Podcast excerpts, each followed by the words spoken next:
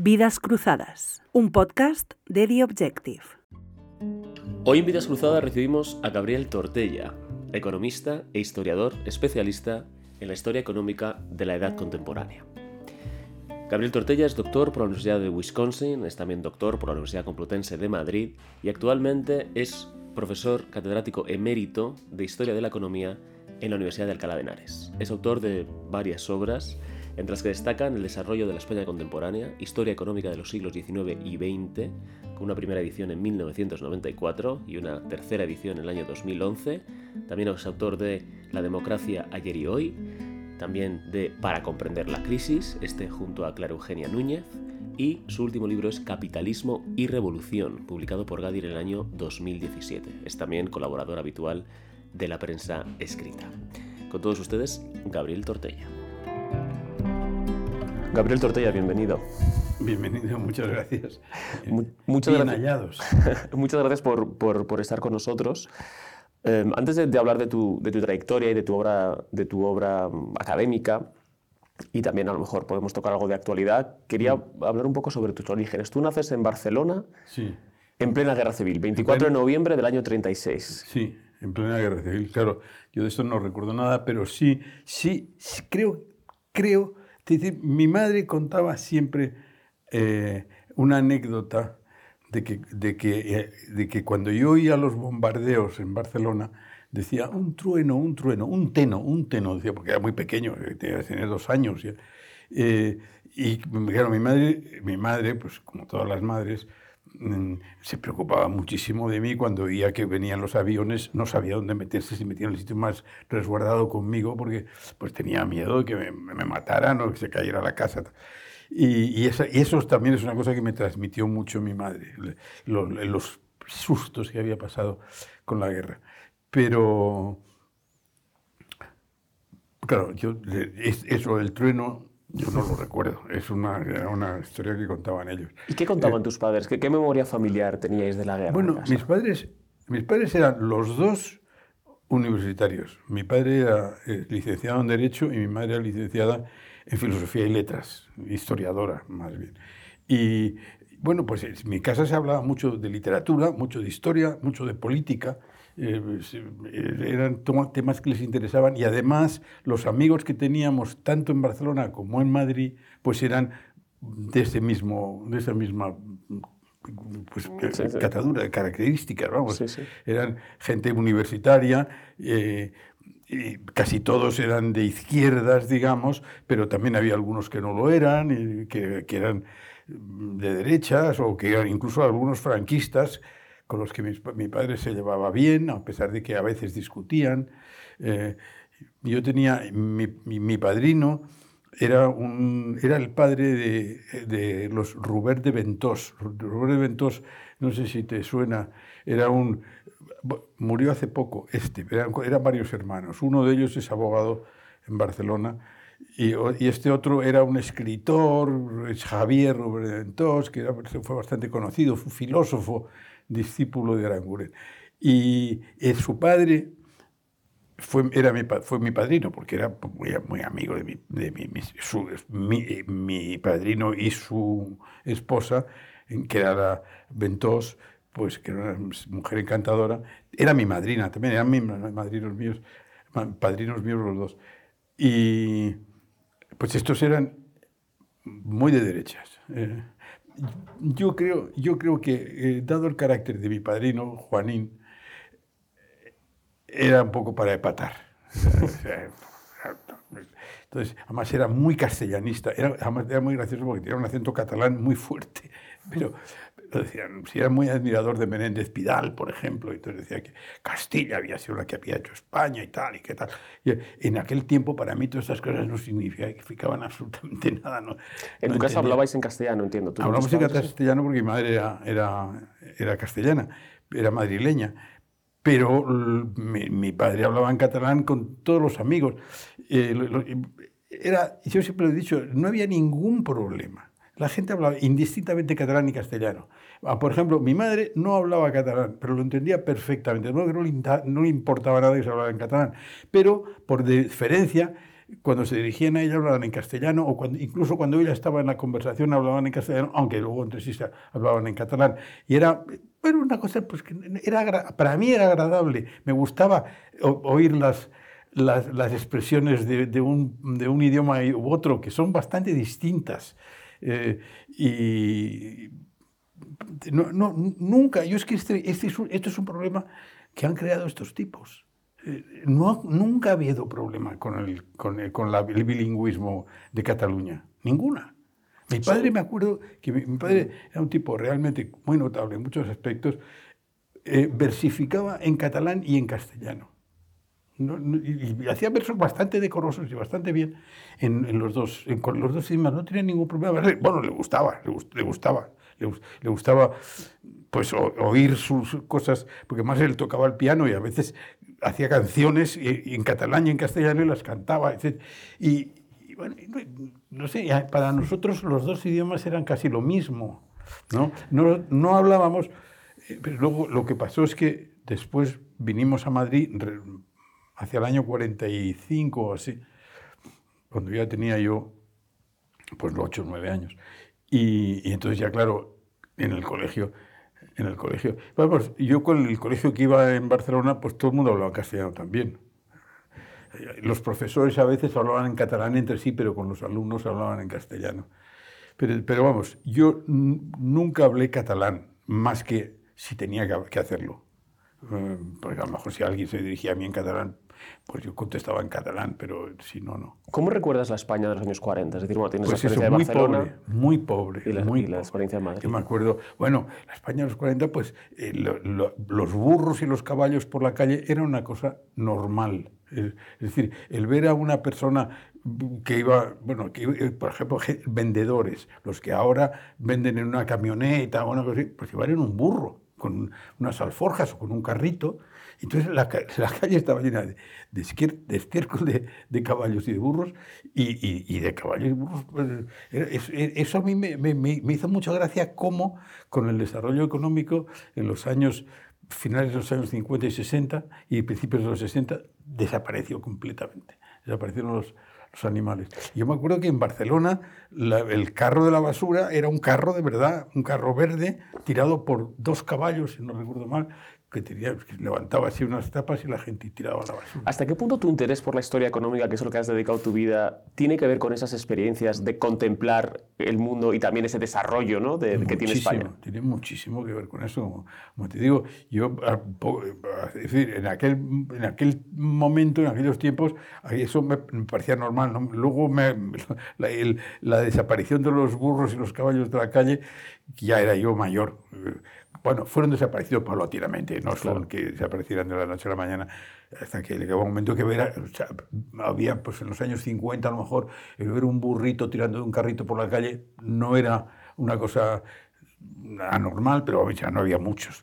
Y, y claro, eso desde luego se notaba, se notó imperceptiblemente, sobre todo a partir de los años 50 y, eh, del, de los, el acuerdo, los acuerdos hispano-norteamericanos, eso, todo eso influyó. Mm, pero claro, en ese, en ese tiempo yo ya tenía 15, 14, no más, 15, iba, vamos, estaba empezando la universidad, claro. entonces yo, claro, los problemas sociales y el, el, entender, yo, yo me daba cuenta enseguida, bueno, mis padres también eran muy francófilos, los dos hablaban francés y amaban a Francia. Y ir a París para ellos era lo mejor que se podía hacer. Y, y entonces, claro, entonces decía, es que Francia es otra cosa. Es que, decir, si hubiese contraste, nosotros somos unos atrasados y Francia es otra cosa y, y, y. Y entonces, pero, pues pero, tú intuías ahí, eh, antes creo que esto era todavía fuera de micrófono, que tus padres tenían una opinión nefasta de Franco. Sí. Eran francófilos de Francia. Sí, sí, francófilos de Francia. no de Franco. Sí. Eh, ¿Y hasta qué punto el retraso de España se asociaba, digamos, a la figura de tener un dictador o a una corriente histórica más larga? Yo entiendo que esta es por ahí por iban tus inquietudes, ¿no? Bueno, claro, lo que pasa, yo, lo, lo, que pasaba es que intentaba saber por qué teníamos una dictadura nosotros y Francia, en cambio, tenía una república. Y, y, lo mismo pasaba en Italia, y lo mismo pasaba en todas partes, menos en Portugal. Eh, entonces, pues eso fue una de mis preguntas primera, es decir, ¿por qué tenemos que tener esta situación? Es decir, yo me, seguida me hice demócrata, en el sentido, yo, yo, entendía perfectamente lo que era una democracia, que la gente tuviera que votar, que la gente eligiera a los que les gobernaban, etc. Eso, eso me parecía que era el, que elemental. Mm, es decir, yo he sido, he sido, desde niño casi se puede decir que he sido un demócrata. Y, y entonces, ¿y por qué, no, por qué tenía que mandar este tío? Además, eh, que no se iba nunca. Que, eh, y entonces, este tipo de preguntas eran las que yo me hacía y las que me llevaron a interesarme por la historia. A mí me, me empezó a interesar mucho la historia, ya en el bachillerato. Yo fui al colegio estudio y el colegio estudio era un colegio extraordinario, porque estaba dirigido, era un colegio que estaba, vamos, estaba dirigido por Jimena Menéndez Vidal, que era la hija de don Ramón. Y, don Ramón iba por ahí. Yo, yo, tengo una, tengo alguna foto del auto de Navidad que se hacía en el colegio estudio y está en el, el público don Ramón con su barba y tal. Eh, eh, eran, eran, unos profesores estupendos. Yo me acuerdo, siempre lo digo, cuando, me, cuando fui acabé y me, eh, entré a la universidad, para mí la universidad fue un escalón para abajo. Y yo, los, mis profesores del colegio estudio eran mucho mejores.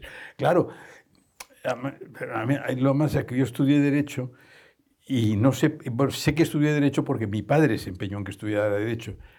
Y el Derecho nunca me atrajo mucho.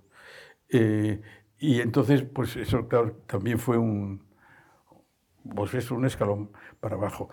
Mm, yo siempre lo digo, aprendí más de mis compañeros. Yo tuve algunos compañeros muy inteligentes en la carrera. Y entonces, eso sí, con esos hablando y discutiendo y recomendándonos libros y todo esto, pues ah, yo eso me aprendí mucho. También tuve algún profesor muy bueno. Eh, tuve dos muy diferentes. Uno de ellos era Conde, Francisco Javier Conde, que daba derecho político, o, que ahora sería constitucional. Entonces era un, era un gran profesor, un gran orador, un hombre muy culto que sabía muchísimo y que prácticamente nos hablaba de, de eh, Maquiavelo, de Bodino, Baudin y de Hobbes, que yo creo que estaban muy bien elegidos porque son tres grandes cabezas y tal. Y yo, y yo leí, leí eh, El Príncipe y leí el contrato social. Me gustó mucho más el príncipe que el contrato social. Lo recuerdo de Hobbes, no leí nada entonces. Bueno, el caso es que, que, así se formó. Mm, entonces, los, ahí yo, yo, leía con mucha, mucho interés historia, historia política y esto. Pero cuando llegó segundo de carrera, en segundo de carrera estaba economía lo llamaban economía política, en, derecho. Y entonces tuve el otro profesor bueno que se llamaba José María Narro. Y, y, este explicaba estupendamente teoría económica a un nivel muy elemental, pero muy bien explicado. Y entonces yo dije, esto es lo que a mí me gusta. La teoría económica me pareció una manera racional de entender el comportamiento humano. Y, entonces, ¿Y esto va acompañado de un proceso de politización. Y a la, vez sí, a la vez tenía, sí, claro. Que hay militas en, en la, en, la, asociación la, Que éramos un grupo de amigos, en realidad. Eh, pues eh, estaba. No, no, Javier Pradera, quizá te suene, pero Tenía, tenía un hermano, el hermano mayor era Víctor Pradera, se llamaba Víctor Pradera, tenía ese nombre, y eh, que era pues era, era, otro tipo. Los dos eran dos tipos muy especiales, los dos hermanos muy inteligentes y muy raros. Pero eh, mm, Javier, que era el pequeño, aunque era mucho mayor de tamaño, que Javier medía casi dos metros, eh, era el comunista y, y Víctor era el socialista. Y entonces bueno, pues yo me, yo me hice socialista, un poco, muchas veces lo, lo, digo o lo escribo, porque a mí lo de la dictadura del proletariado, yo hubiera sido comunista si no hubiera sido por lo de la dictadura del proletariado. Yo estoy ahora preparando un libro para, para explicar, yo creo, por fin,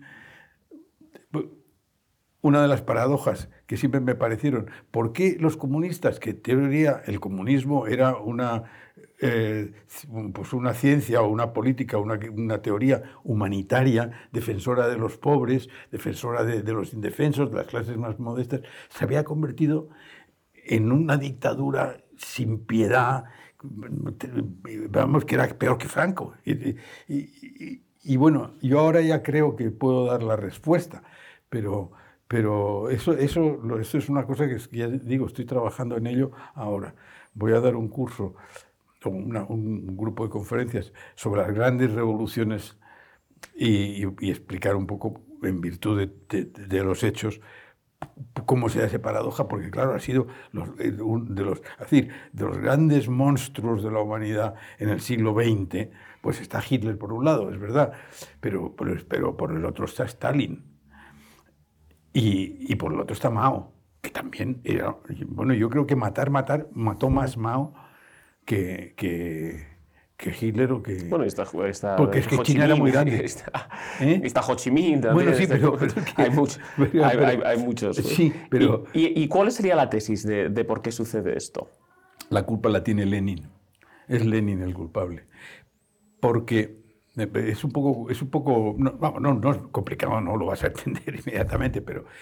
Es decir, hay, hay, dos, hay dos tipos de revoluciones que eso es, muy trillado, la revolución burguesa y la revolución proletaria. Porque cuando con la revolución burguesa el, prototipo son la inglesa y la francesa, eh, se, implanta un sistema parlamentario, pero es, es, es, es, la burguesía la que llega al poder. Eh, generalmente se hace un sistema de, de, elección censitaria en la que solo votan los que pagan. Los propietarios. Y los propietarios. Entonces, claro, entonces pues está muy bien, comparado con el antiguo régimen está muy, está muy bien, pero hay una clase, los, proletarios, que realmente están completamente al margen y que son un poco los que llevan a sus espaldas todo el dolor y el trabajo y las damas y el hambre y la miseria de, ese sistema. Entonces, durante todo el siglo XIX, estos, estos eh, proletarios pues luchan por sindicarse, por, por, por, tener un poco de, de, capacidad para de mejorar su nivel de vida por medio de huelgas o de lo que sea. y, y, y, entonces, a lo largo del siglo XIX, estos efectivamente algo van consiguiendo. Es decir, hay muchos grandes dramas, hay mm, eh, manifestaciones que son ahogadas en sangre y todo esto, pero a pesar de todo, a fines del siglo XIX, no solo los sindicatos pesan en los países, en Inglaterra característicamente, pero también en Francia y, en Alemania, sino que además el nivel de vida de la clase trabajadora aumenta, mejora, es decir, no hay duda, eso se ha querido negar, pero a partir de justo de 1848, a partir de la, crisis del 48, el nivel de vida, de, eso ya no cabe la menor duda, que mejora. No en el primer no en el primer, la, la, primera mitad, y eso es muy discutible, pero en la segunda sí.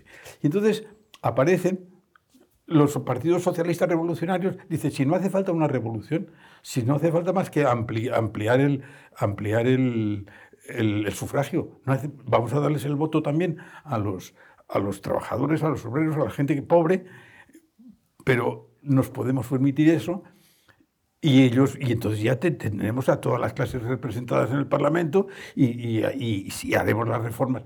Y entonces, efectivamente, eso, eso lo hicieron los, los, en Inglaterra aparecieron los Fabianos, Bernard Shaw y todo un grupo de intelectuales, como siempre en Inglaterra, muy, muy, excéntricos y tal, pero que realmente crearon esta mentalidad de que no hace falta una revolución más que pacífica, no hace falta una revolución violenta. Bueno, Dicen que Lenin se puso enfermo cuando se enteró de que había esta teoría entre los, entre los, eh, socialistas. Los, socialistas ingleses. Y en, en, Alemania también hubo un discípulo de Engels, que se llamaba Eduard Bernstein, que dijo lo mismo. Visitó Inglaterra tal, y dijo, no, es decir, no hace falta. el nivel de vida de los trabajadores ha mejorado y puede seguir mejorando. Bueno, es, el, es, se considera uno de los padres de la socialdemocracia, ¿no? y esos, esos Bernstein, exacto. Bernstein y los Fabianos son los padres de la socialdemocracia. Te digo, el disgusto de Lenin cuando, cuando llegó, cuando se enteró de eso, fue que se puso malo, estuvo en la, en la cama dos semanas y tal, de desesperación, porque él quería una revolución violenta. Entonces, y entonces, entonces efectivamente, hacia, la segunda, hacia la Primera Guerra Mundial tuvo lugar esa revolución. Eh, eh, eh, eso, en la Segunda Guerra Mundial inició o, no, o aceleró la extensión del sufragio universal en todos estos países. En algunos países anglosajones y escandinavos ya había habido sufragio universal antes e incluso el femenino también, o sea, verdaderamente universal. Eh, pero pequeños. Pero en los grandes fue realmente con la guerra. En gran parte, además, porque era la manera de atraerse a los trabajadores, porque en nuestros países de bueno, no, que no nos hacía falta más, que estamos luchando contra los alemanes y aquí nos hicieron una revolución, que es lo que creía Lenin que iba a ocurrir. Y entonces, claro, vamos a darles el, y, de hecho, entre muchos soldados se, se, hablaba, ¿no? Eh, dicen ¿no? que hay conversaciones en las trincheras de franceses diciendo, bueno, hay que parar la guerra con una revolución. Claro, claro. pero yo creo que, que, a pesar de todo, el nivel de vida había eh, eh, aumentado lo bastante que para que hubiera mucho patriotismo también, porque hubo una, una, elevación del, del, sentimiento patriótico, tanto del, por el lado de los, de los aliados como por el lado de la entente. Todos los, los, los alemanes y los austriacos también. En realidad, eso era así. Y entonces, yo creo, yo le llamo a eso la segunda revolución, o la revolución proletaria, que, que lo curioso es que para mí la revolución proletaria es la revolución pacífica. ¿Por qué podía ser pacífica? Primero, porque ya los trabajadores no estaban muertos de hambre, ya, ya lo que era, eh, era, querían elevar, querían eh, asemejarse más a la clase media, pero no estaban en el, en el nivel de, de, de la inanición.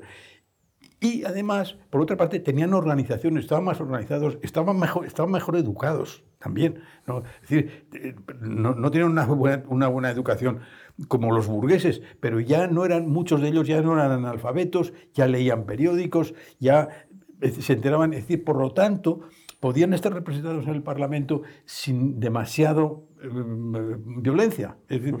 Y efectivamente, así, así sucedió. Eh, se fue dando el sufragio, universal durante la guerra y inmediatamente después de la guerra a, a, los, a, los, a los obreros y se formaron partidos socialistas. Los partidos socialistas lucharon en favor del seguro de paro, el seguro de enfermedad. La, la, y Lenin se escandaliza cuando ve que hay un socialismo de la reforma y no de la revolución. Exacto, exacto. Y entonces hay quien dice incluso, no sé dónde lo he leído, porque he estado leyendo mucho sobre la revolución rusa y sobre todas estas revoluciones, que, que uno, uno de estos dijo, sí, bueno, pero eso es muy aburrido. Es decir, que realmente querían la aventura, de la violencia y todo esto. Y entonces, es que eso es un poco lo que pasa. Entonces es lo que hace Lenin en Rusia, porque la verdadera revolución rusa es la revolución de febrero, es, cuando cae el zar. lo que pasa es que yo no sé tampoco, es verdad, Kerensky fue un cretino, eso desde luego. hay, hay uno, uno de, los que escribe una historia de la Revolución Rusa que dice, Lenin tuvo mucha suerte con sus enemigos. y, luego eh, Kerensky fue imbécil absoluto. Pero, pero claro, ellos, eh, en esos, en esos meses que van de febrero a octubre, noviembre, que es pues hay un, naturalmente hay un caos de miedo, pero hay, hay políticos bastante decorosos, hay, hay partidos de centro, de derecha, de izquierda, que no son comunistas, etc. Pero claro, ellos tenían que dar el golpe y estaban muy preocupados. Lenin tenía una prisa loca por, hacerse, con el poder porque temía que si los alemanes llegaban a Petrogrado, se le había, le había acabado la posibilidad. Y que en cambio, si ellos, eh, si ellos conseguían el poder en Petrogrado, entonces negociaban con los alemanes, cedían de todo lo que quisieran, pero los alemanes les iban a dejar en el poder. Bueno, Lenin además era un agente alemán. Claro, sí, sí, bueno, el, el, el tren se lo puso a Alemania. Se lo puso a Alemania y el dinero también. Sí, sí. Es decir, Lenin iba con los bolsillos forrados de dinero y cuando se le acabó el dinero le siguieron pagando en, en San Petersburgo, en Petrogrado, le siguieron pagando. Eh, eso, eso, uno de estos, vamos, lo cuentan varios con más o menos detalle. Había una especie de, de, de compañía import-export alemana en Rusia que, de, que en fin, blanqueando, hacía cosas de ese tipo, le daba dinero a Lenin. Eh, de modo que, claro, y entonces eso explica que Lenin, que, que, quería rendirse a Alemania y que decía que había que parar la guerra y que, había que, que, no, que, no, que no, tenía, no tenía que continuar, convenció a los bolcheviques que no estaban convencidos.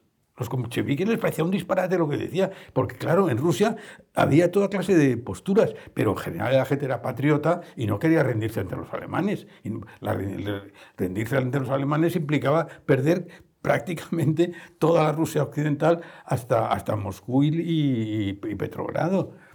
Y entonces, pero bueno, entonces, claro, la revolución rusa no fue una revolución, fue un golpe, un golpe de Estado que lo hizo, lo hizo Pero claro, estos tíos cuando, cuando hicieron el golpe de Estado, pero era la revolución proletaria, pero no había proletarios. En Rusia, la clase pobre era los campesinos y, y numerosa. Claro, sí, sí. Y entonces, claro, se encontraron con un partido, un gobierno sin base, con muy poca base, y, y, y rodeado de gente que, no, que, que estaba dispuesta que los quería quitar en medio. Es decir, y entonces montaron el terror, la checa, todo esto. Entonces... ¿Y esto por qué se convierte? Porque claro, hemos empezado hablando de esto em, a, raíz de por qué los regímenes comunistas se convierten en regímenes asesinos. Es decir, ¿y esto por qué, por qué, se convierte en un manual de instrucciones para, para, para otros? Eso, pues, pues eso, claro, eso es lo tremendo. Porque como triunfaron, parecía que, parecía que lo, que lo habían hecho bien. Hombre, yo recuerdo, yo, los amigos comunistas de mis padres, eh, pues eh, decía, me acuerdo, una, la frase, no, el socialismo es la rueda de recambio del capitalismo. allí lo, que, lo bueno es lo, que es lo de Rusia. Durante muchísimo tiempo, en España, por ejemplo, y en muchos, pero muchos países, se creía que lo de Rusia era realmente lo que decían que era. que, bueno, no solo en España. Bueno, hay la, la historia esta que probablemente te suene de Burgess McLean y este, este, este, este, grupo de espías en, la diplomacia inglesa. Sí, sí. Mm, eh, siempre se me olvida cómo se llamaba, el, el peor de todos.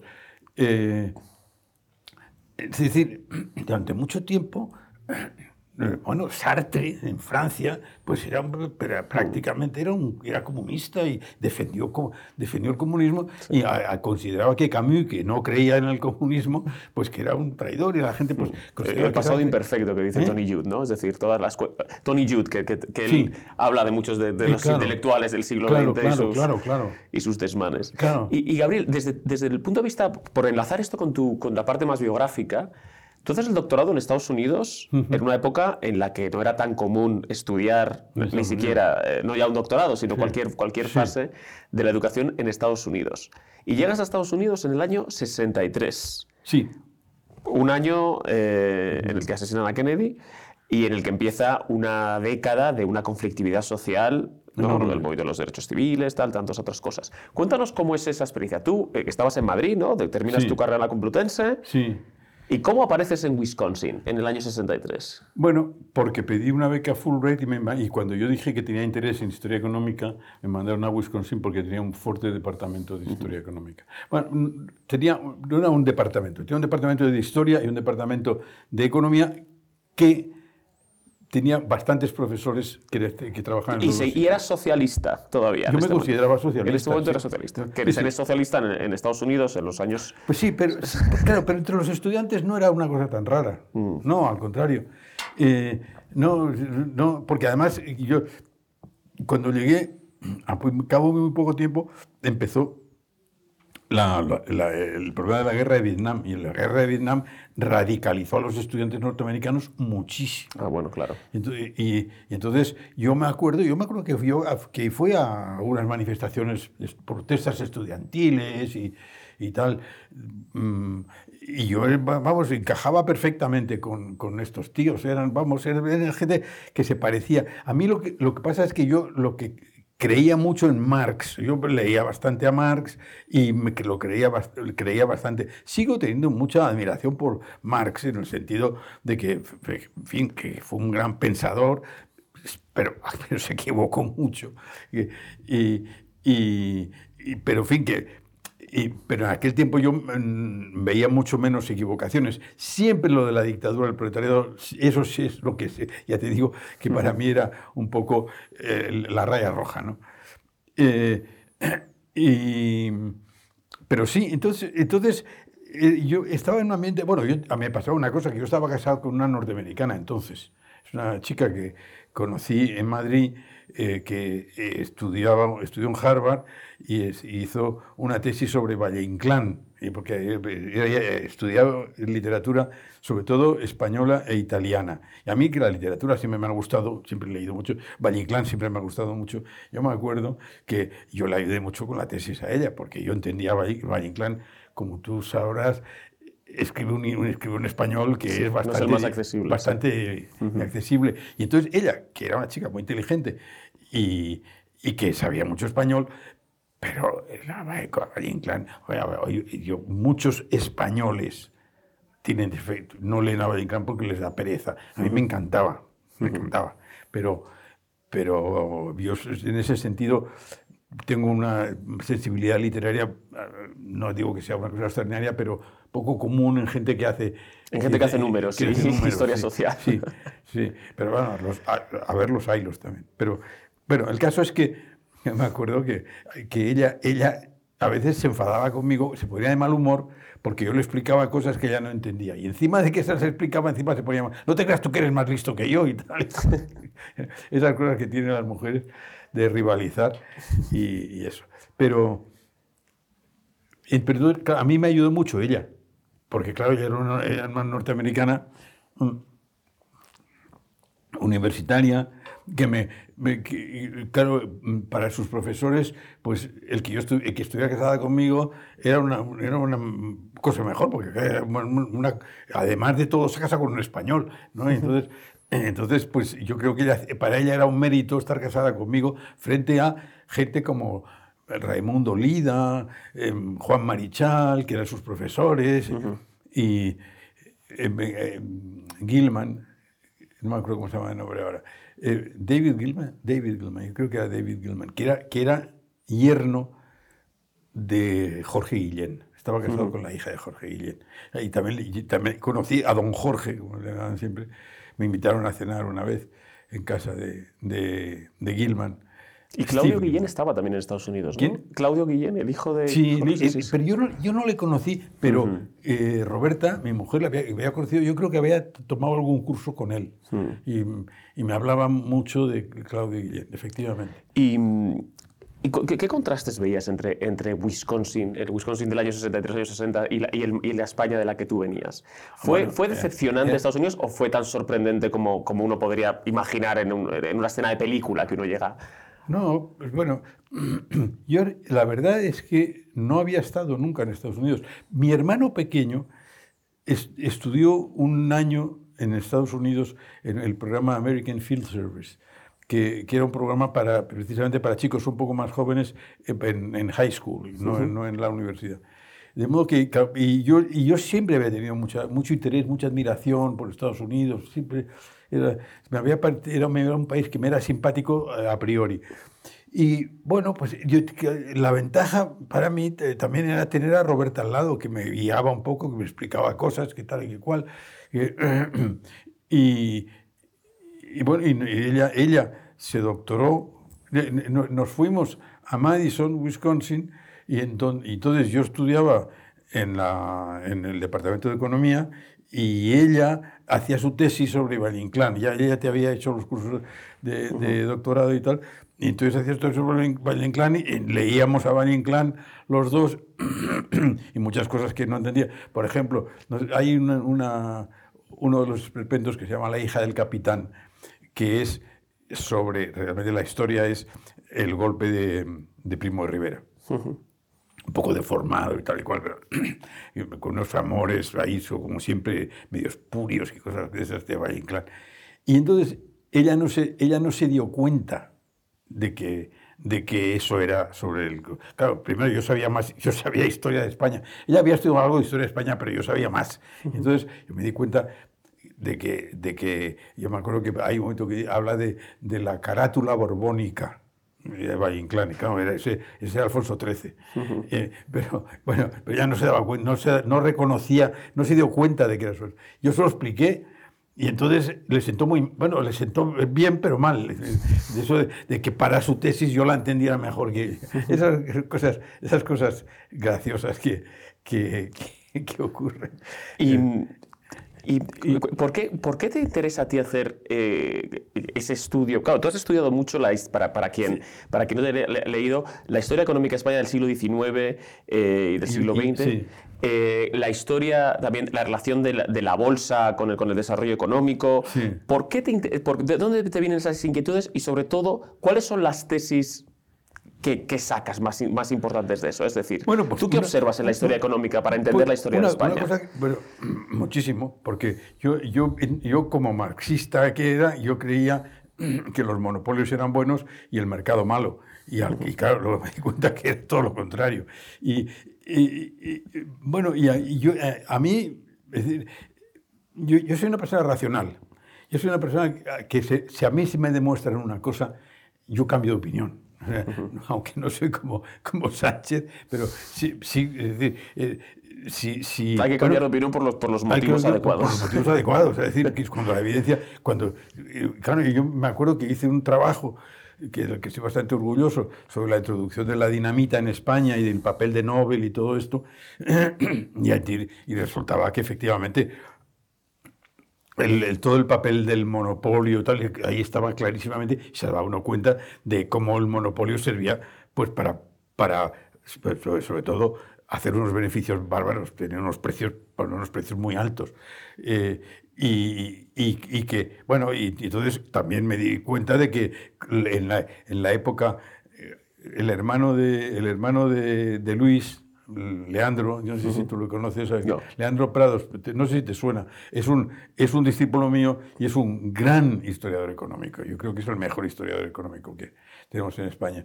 Entonces, este ha hecho muchos estudios cuantitativos muy claros de las ventajas del, de, es decir, el, crecimiento español siempre ha sido más rápido cuando ha habido liberalización del comercio que al contrario.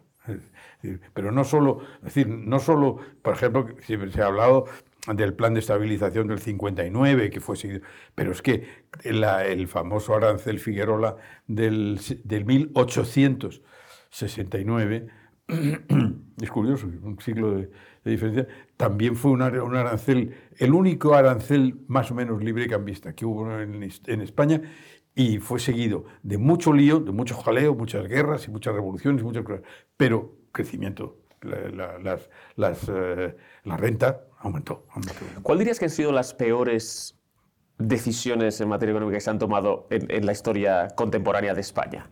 Digas, esta decisión, esta decisión tenemos la evidencia de que, de que han sido muy perjudiciales para... Sí, una buena pregunta. desde luego, desde, luego eh, las subidas de los aranceles nunca han sido buenas, siempre han, siempre han producido contracciones. Lo único que sea que la defensa, por ejemplo, el arancel Cánovas, el famoso arancel Cánovas, que, eh, que fue una subida, es decir, hubo el arancel Figuerola, de este, que, que, eh, Figuerola era catalán, como su propio nombre indica, Figuerola es un apellido muy catalán, y y bueno, en Cataluña le consideran un, un traidor. Bueno, Cataluña, Cataluña considera traidores a todos los catalanes que no eran... Ahora, ahora te voy a preguntar sobre, sobre Cataluña. Sí, sí. Pero a Figuerola, a, Fernando Católico, no les gusta nada tampoco. Vicens Vives tampoco les gusta, porque, porque era, un, porque era un, hombre inteligente y, y que, que, no, se, no estaba cegado por la pasión eh, nacionalista. Em, eh, bueno, eso yo creo, eh, pero es decir, después de, de, la de hacer Figueroa, como digo, a pesar de todo el lío que siguió, porque fue, todo el periodo revolucionario, del sexenio revolucionario, que fue un lío de miedo, pero a pesar de todo hubo crecimiento. Pero luego, con la restauración, con Cánovas, Cánovas eh, procuró no quitar el arancel, pero sí atenuar el, su librecambismo. Y entonces, pero entonces durante, desde 1875 hasta 1890 aproximadamente, esos 15 años, pues es, un liberalismo atenuado, arancelario, eh, cuando viene Sagasta baja un poco los aranceles, cuando viene Caro no lo sube. Pero en el año 89-90, Cánovas pone un arancel altísimo de defensa, sobre todo para no eh, importar trigo y, y, y, textiles por, los, por esto, ni, ni, y muchos productos industriales, sobre todo siderúrgicos y tal. Entonces, a mí me parece que Canovas cometió un error muy grande. La única, lo único que se podía decir es que, bueno, a veces la transición era demasiado rápida. Entonces, claro, si tú tenías, mm, eh, por ejemplo, en la industria textil, a base de, protección, se había creado una industria textil, sobre todo en Cataluña, mm, fuerte. claro, si bajabas los aranceles, los textiles, no solo británicos, sino también eh, holandeses, franceses, competían y, hundían los precios y entonces los, los industriales catalanes pues perdían dinero, o por lo menos no ganaban tanto dinero. Entonces eso, eso es uno de los grandes temas. Es posible que uno pudiera decir, bueno, si, si bajan los aranceles demasiado rápido, vas a crear un problema de desempleo muy fuerte que va a crear tensiones sociales y todo esto. Bueno, pero, pero el, el arancel Canovas fue brutal, una subida brutal en casi todo. Y entonces fue, presentó un, hubo un parón en la economía muy fuerte. Yo creo que Cánovas, personaje que a mí no me es antipático, yo creo que como político fue un, sí, es, hizo una labor que, estaba, que estuvo bien, pero con, con ese, esa, ese, esa obsesión proteccionista al trigo, pues causó hambre. Le llamaron el arancel del hambre. Y parece que en los años, en los años 90 eh, eh, España pasó hambre a causa de esto de que se encarecieron tremendamente, porque España es un país muy, muy, con muy malas condiciones para el cereal. Es un país muy seco, muy rocoso. Entonces el trigo español tenía unos rendimientos mucho más bajos que el francés.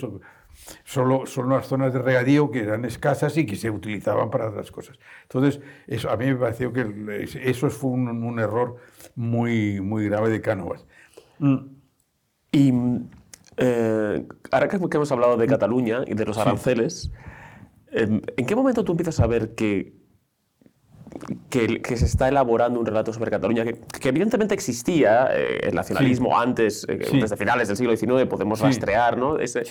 Pero ¿en qué momento se, ves que se está volviendo hegemónico y que comienza a ser también un, digamos, un problema para la propia estabilidad constitucional? Pues eso con, con la dictadura de Primo Rivera. Eso, ahí fue donde eh, Primo de Rivera eh, estuvo muy torpe, muy torpe eh, en don, Miguel, con el dictador.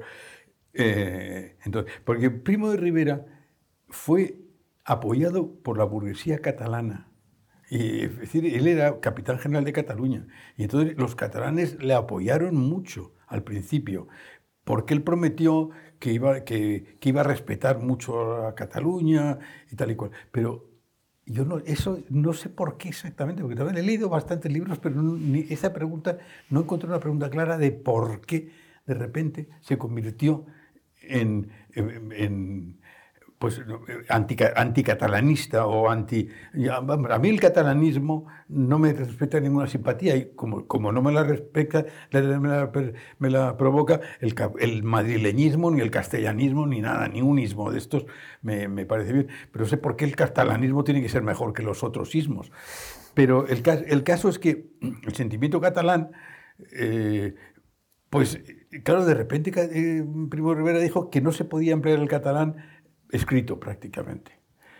Y, cometió una serie de, cosas que ofendieron muchísimo a, los, eh, a, la, burguesía catalana, a Prat de la Riba y a Cambó y todos estos, hasta el extremo que con Primo Rivera empezó a crecer el catalanismo de izquierdas, el catalanismo de, pues apareció por entonces los principios de esquerra republicana y este tipo de cosas.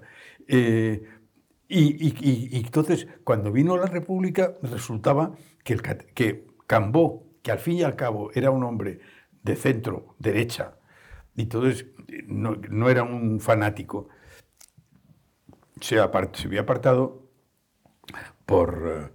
Maciá, el, sí, francés Maciá. Y, y, y, luego con Panch y todos estos, todos estos que eran unos pirados de, de, muy poca categoría intelectual comparados con Cambó, desde luego ninguna.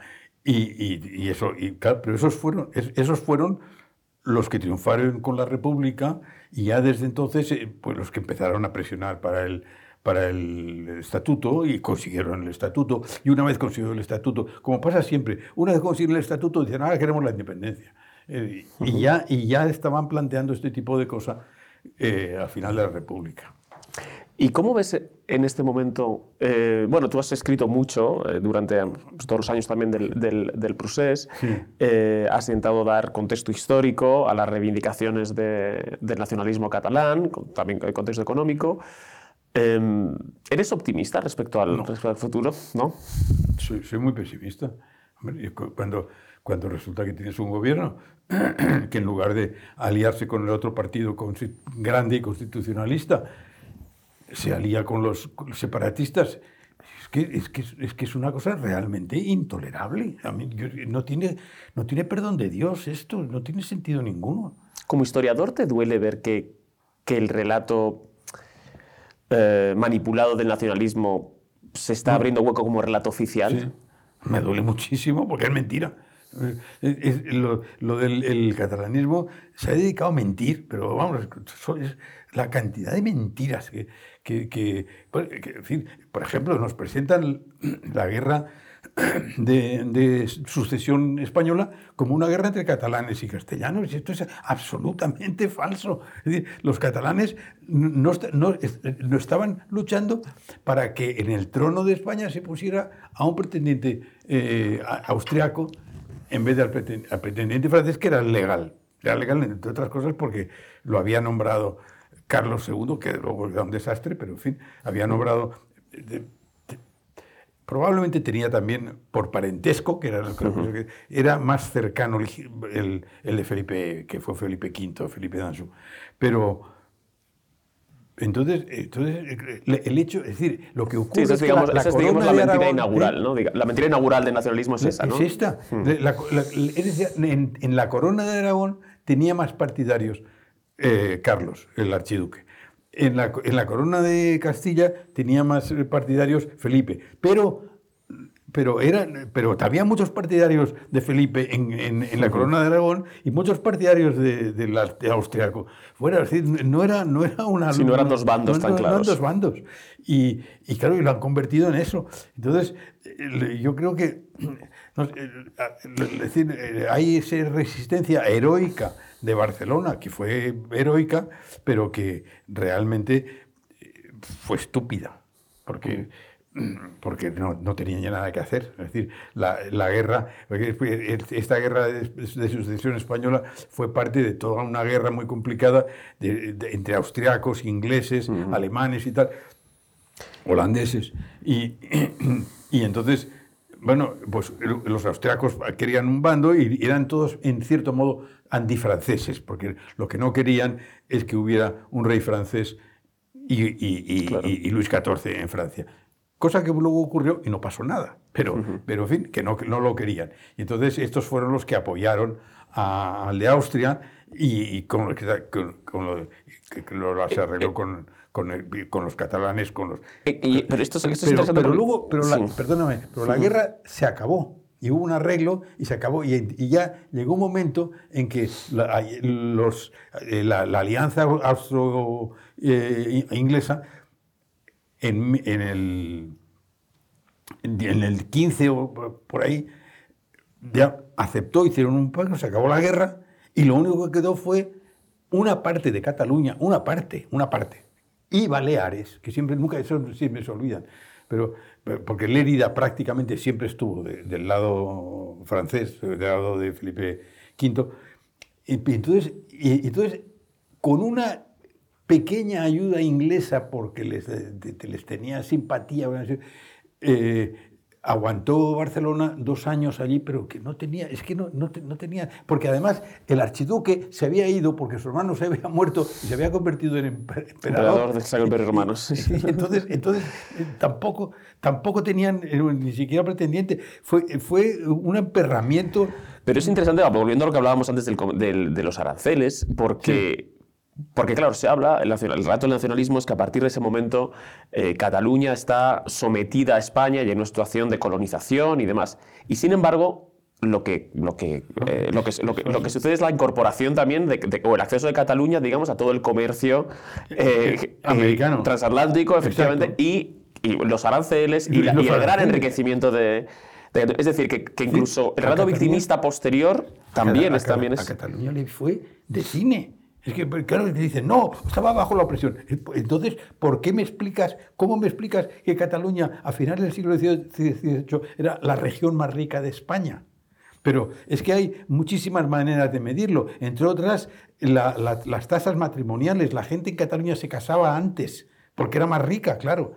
era, eh, eh, Cataluña creció... Eh, eh, demográficamente mucho más rápidamente que el resto de España. les fue muy bien con Felipe V, a quien odian. Pero todos son, son todas mentiras. Leímos hace, hace unos días en, en, este periódico y en otros medios también lo han recogido que eh, te habías juntado con, eh, con otros intelectuales para impulsar una iniciativa precisamente motivada un poco por el desengaño con este Partido Socialista, es decir, un partido que pueda defender la, socialdemocracia sin, esas alianzas con el nacionalismo que son contra natura desde vuestro punto de vista y el mío. Yo, coincido con esa, con, esa, con esa opinión. Cuéntanos en qué consiste esta, esta iniciativa política. Pues la verdad es que está completamente en, en es decir, es una cosa que, que hemos, eh, eh, durante este verano un poco, hemos eh, planeado así, medio de vacaciones y tal, hemos, hemos producido un manifiesto que, que, intentando explicar por qué nos llamamos la Tercera España, pero vamos, la, la idea, entonces, este manifiesto ha tenido el apoyo de gente muy ilustre y muy, muy apreciable, y eso nos ha dado mucha mucho ánimo, pero estamos todavía en embrión.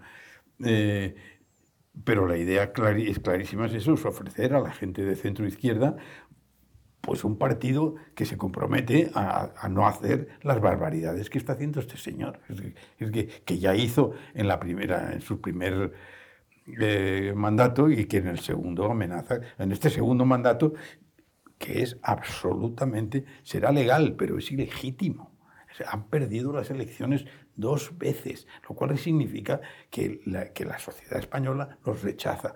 los, si no han perdido más es porque los independentistas catalanes han votado por ellos.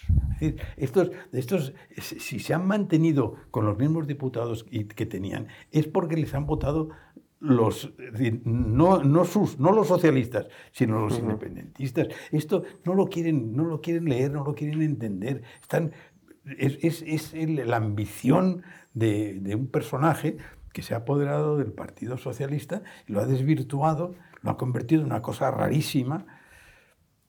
Y yo creo que realmente, me decías antes, yo soy, muy pesimista, porque es que este tío eh, es capaz de retorcerlo todo. Y claro, se ha apoderado del, del Tribunal Constitucional Y entonces, pues el Tribunal Constitucional, cualquier cosa que él les pida que le digan, lo dirán. Y ¿Crees que habrá un constitucional o inconstitucional. ¿Crees que habrá un referéndum de autodeterminación?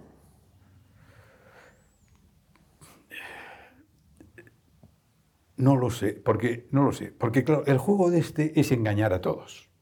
Es engañar, engañar a los españoles mm, españoles y a los españoles separatistas también. Entonces, este, eh, si, si puede pasar esta amnistía, que es una monstruosidad, y tal, entonces, y gobierna, entonces les intentará hacer lo mismo que ha hecho en la pasada, que es tenerles entretenidos y decirles que sí, que sí, que sí, pero no hacer el referéndum. Porque claro, el referéndum dirán, si hacen el referéndum dirán, no, es, es, consultivo. Un referéndum no es consultivo, un referéndum de esa naturaleza no es consultivo. También era consultivo el Brexit, el referéndum del Brexit. Una vez, una vez que tienen la mayoría, ya no puedes. Entonces, eso puede darse, pero también puede darse que hartos de las mentiras y de los enredos y de los... eh, mm, he, dicho, esto, pero luego digo lo otro y tal y cual. Estos tíos, eh, Puigdemont y, y- y Aragonés y tal, pues le, dejen de votar y si, si le dejan de votar, pues, pues es posible que lo obliguen a, que, que, decir, que, a- a que acorten la legislatura pronto y entonces hay unas ot- otras elecciones y entonces en esas otras elecciones pues quién sabe lo que pueda pasar porque yo ya la- a- de los españoles tampoco acabo de, de ser ¿Te han decepcionado más tus conciudadanos que los políticos? no, no, no, no, no, no. Yo, desde luego, un, un fenómeno como el, de, como el de Sánchez, yo creo que en España yo creo que no se conoce desde Fernando VII. Es un, un felón de esa categoría. Yo, yo creo que no. No, no, me- hombre, me yo creo que en las elecciones del 23 de julio hubo un poco de todo. Decir, hubo, eh, eh, este estuvo muy astuto, mucha gente estaba en la playa y no vino a votar. Las predicciones de las... eh, de, de- de- las de- de- encuestas, de ¿no? las eh, encuestas y tal, le hizo a mucho, yo estoy convencido que a mucha gente dijo, ¿para qué nos vamos a ir a Madrid si estas, si estas elecciones están ganadas? Es decir, que anunciaban, anunciaban 180, 100, más, de, más de 180 escaños entre, entre los dos Mm. partidos de derecha. Entonces, y, y eso por un lado.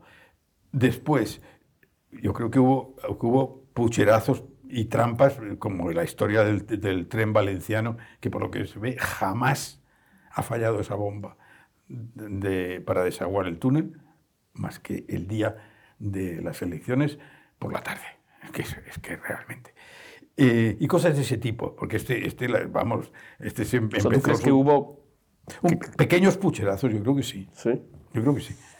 Mm, pero, pero, también, ejemplo, pero también hubo- pro- pero también hubo esa cosa de que, de que los, los, los muchos que iban a votar en contra de Sánchez, pues... eh, Se pues, relajaron, ¿tú Estaban, estaban, de, estaban de vacaciones y, y se confiaron y no vinieron. ¿Y, y te decepciona que, que- que el Partido Socialista, salvo las figuras que todos conocemos que están, digamos, un poco fuera del centro de- del tablero, ninguna se haya manifestado, o sea, desde dentro no haya habido ningún- ninguna tensión interna? Es, ningún es, gesto? pobre, es decepcionante, pero, pero es, que, es que el Partido So- Socialista ya no es un partido ni es nada. Ni, eh, yo no sé muy bien cómo lo ha hecho, pero es- eh, se ha convertido, no, el partido no le controla en absoluto, él, él hace lo que le da la gana y, y- y decir, ha llenado los- todos los puestos de gente que le deben el puesto a él, extraordinariamente mediocres, que saben que como están viviendo ahora no van a vivir su puta vida.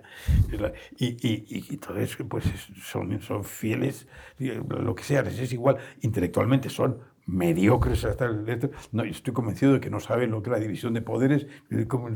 Que, y si lo saben que no lo saben vamos de verdad a lo mejor hablan de ello pero no saben lo que lo que lo que quiere decir y lo que implica que no haya división de poderes y, y así sucesivamente entonces para mí es, la- es una decepción lo, lo que pasa lo que me ha asombrado es el número y la categoría de, los eh, socialistas que se han puesto en contra, como, como Guerra y Felipe González, que les ha costado muchísimo, pero, pero de repente ha salido. ¿Tú fuiste votante de Felipe González? ¿eh? ¿Fuiste votante de Felipe González? Una vez. Una vez, en el 82. Claro, en el 82, en el 82 eh, se había venido abajo UCD y, había habido el golpe de Tejero y entonces decía, bueno, pues eh, parece que el único partido serio y tal. Eh, yo, vamos, Juan Carlos, el rey Juan Carlos, no, no, sé si les votó, pero les hubiera votado. Estaba entusiasmado con que vinieran los socialistas. No digo que yo, yo lo, lo, mío, hombre, yo siempre era simpatizante del socialismo, me pareció muy bien, además, cuando el año 79, creo recordar, eh, Felipe González hizo una maniobra para que el partido dejara de ser un partido soi-disant revolucionario y se convirtió en un partido socialdemócrata de verdad. Eso lo hizo muy bien Felipe González. Entonces, por, por todas esas razones, yo le voté. ¿Por qué dejé de votarle? Francamente, por, por Maravall la política me, desilusionó. Hombre, yo soy un universitario, yo venía de Estados Unidos, yo creía que la universidad española iba a converger un poco con el modelo norteamericano. Tú lo has disfrutado. Yo, a mí, vamos, yo, para mí, mis, dos, mis dos modelos de educación son el Colegio Estudio y la Universidad de Wisconsin, donde estudié. Eh, ¿Y qué, consistió para que la gente que, nos escuche la reforma de Maragall, que, te, resulta pues, de Maragall, perdón? Pues el timo de la estampita consistió en dejar las cosas como estaban, básicamente, dejar las cosas como estaban. Y, y todos, bueno, es una cosa muy complicada, pero eh, todos los que estábamos, bueno, primero se benefició Maragall, personalmente, y muchos de su gente. Porque estos, igual que yo, habían hecho oposiciones, unas oposiciones a una mini cátedra que se llamaba eh, eh, agregación. Término francés. Una figura copiada del francés, que era exactamente igual que ser catedrático, era lo mismo. Las oposiciones eran igual, había un ejercicio que era un poco distinto, eso era, todo. Entonces, bueno, entonces el, agregado pues era un catedrático que, que cobraba un poco menos y tal. Se suponía que era un escalón inferior, pero muy poco. Y entonces, precisamente, Maravall era agregado. Eh, había muchos agregados. Y, yo también fui agregado, pero para subir a catedrático me marché de Madrid y, me, y, eh, no oposité, sino concursé a una cátedra en Valencia. Y estuve, estuve en Valencia, me marché de Madrid para, para ser catedrático. Los que, entonces, lo, que, ¿qué hicieron? Dijeron, los, eh, suprimimos la figura del agregado y todos los agregados se convierten en catedráticos. Claro, entonces le dijeron, bueno, pues entonces, entonces los, eh, los que, los no, los que se han ido estarán antes para hacerse catedráticos a, donde estaban, porque claro, todo el mundo quiere estar en Madrid, menos los que de Barcelona. Eh, pero no, Maravall, que era agregado en Madrid, se quedó de catedrático en Madrid. Yo, que me había hecho catedrático yéndome a Valencia, me fastidié. si me hubiera quedado, si no hubiera hecho eso, me hubiera quedado de catedrático en Madrid yo también. Bueno, pero bueno, eso es una cosa muy pequeña. Pero no se reformó nada. Yo me acuerdo que eh, Maraval, que aquí yo conocía y que además era de mi colegio, eh, pues nos invitaba a un grupo de gentes que consideraba él a unas cenas precisamente para hablar de la ley de reforma universitaria. Y entonces cuando dijo esto, eh, varios de nosotros montamos en cólera, le dije, estaba muy mal. Pero vamos, yo lo que le decía es, tú lo que tienes que hacer es la ley Azaña de la universidad. Azaña eh, obligó a los militares a más o menos jurar la fidelidad a la República y los que no querían se iban a la reserva con el sueldo entero. Entonces, yo lo que le decía es, mira, aquí lo que tienes que hacer es, decir, como esta es la universidad franquista, eh, vamos a hacer tabula rasa. Todos los que son catedráticos, si quieren, tienen que pasar una prueba. Y si no pasan esa prueba, se van a su casa con el sueldo entero, pero se van. Y decir, los que, que los catedráticos malos se retiren eh, cómodamente. para ahí que te vi, ni hablar. ¿no? Lo, lo- hizo lo otro. Lo- ¿Y por, y por- y por- y por qué? ¿Por, bueno, por porque, fidelizar por- a ese hombre, votante? Porque, porque, los, porque estaba PC Barba, porque estaba el otro. Porque, estaba- porque, claro, había el- los socialistas tenían un, un lobby y una político en las cortes y tal muy fuerte. Y entonces hicieron eso. Eh, Había, había un, hubo, hubo antes eh, un ministro de Educación que se llamaba Luis González Seara, que ese sí que pensaba hacer una reforma. Eh, pero le quita- vamos, era, era, él, este era un hombre de izquierda moderada que estaba con, con la UCD. Y hizo- algunas cosas que estaban muy bien y tenía ese espíritu. Pero eh, cuando se acabó UCD, pues se, se- se dejó de ser ministro, entonces vino Maragall, y entonces Maragall hizo realmente, realmente, realmente, petrificó la universidad. Es decir, prácticamente hizo numerarios, es decir, fijos, a todos los PNNs. De una manera o de otra, con, tal, había Sí, una sí. serie de, de pequeñas pruebas, yo participé en alguna de ellas, eh, y, pero, pero, en Pero fin, tú qué y- esperabas, que- que- incluso que- los que no pasaron las pruebas acabaron. Eh, No echaron a nadie. Y claro, si no te echan, te quedas. Y si te quedas, te acabas haciendo profesor. Bueno, vamos a acabar ahí, pero eh, Gabriel, te quería preguntar por, eh, bueno, la última pregunta que hacemos siempre, que es que nos recomiendes a alguien que, que podamos invitar Mira. a este sofá. Mira, eh, bueno, yo co- conozco a mucha gente que vale mucho. Mm, quizá no conozcáis a, porque es un hombre muy modesto y tal, a un físico que hay en Valencia que se llama José Adolfo de Azcárraga, que es un físico, tengo entendido, muy bueno, que no puedo juzgar porque no sé mucho de física, pero es uno de los físicos, mm, es un hombre de mi edad, eh, está ya jubilado y tal, mm, mejores que hay en España. Y además es un hombre que eh, es- está, muy, está, muy, está muy involucrado en temas de educación. Entonces ha trabajado mucho, ha, estado, ha, ha escrito mucho sobre temas de educación. Está- yo estoy muy de acuerdo con él, él sabe muchísimo más que yo de eso. Eh, y, y yo creo que es, un, que es un hombre que vale mucho y que... ¿Viene por Madrid de vez en cuando? Sí, Ah, sí, sí, viene por Madrid. Eh, ahora está en el colegio de eméritos, que, que donde yo le, yo, yo le recomendé y, y entró, porque vamos, no es que le- no entró por recomendación, pero uno propone a gente y luego se estudia y tal. Entonces, está el colegio de eméritos, sí, viene a Madrid a menudo, sí, sí, no, no, yo no creo que tuviera el menor problema. Tomo, tomo nota de los dos nombres. Eh, muy bien. Gabriel, Ha sido- muchísimas ha sido gracias. un placer. Ha sido un placer Ha para sido nosotros también. Es contar mis- mi, mi vida y mis ideas. ¿eh? Muchísimas gracias.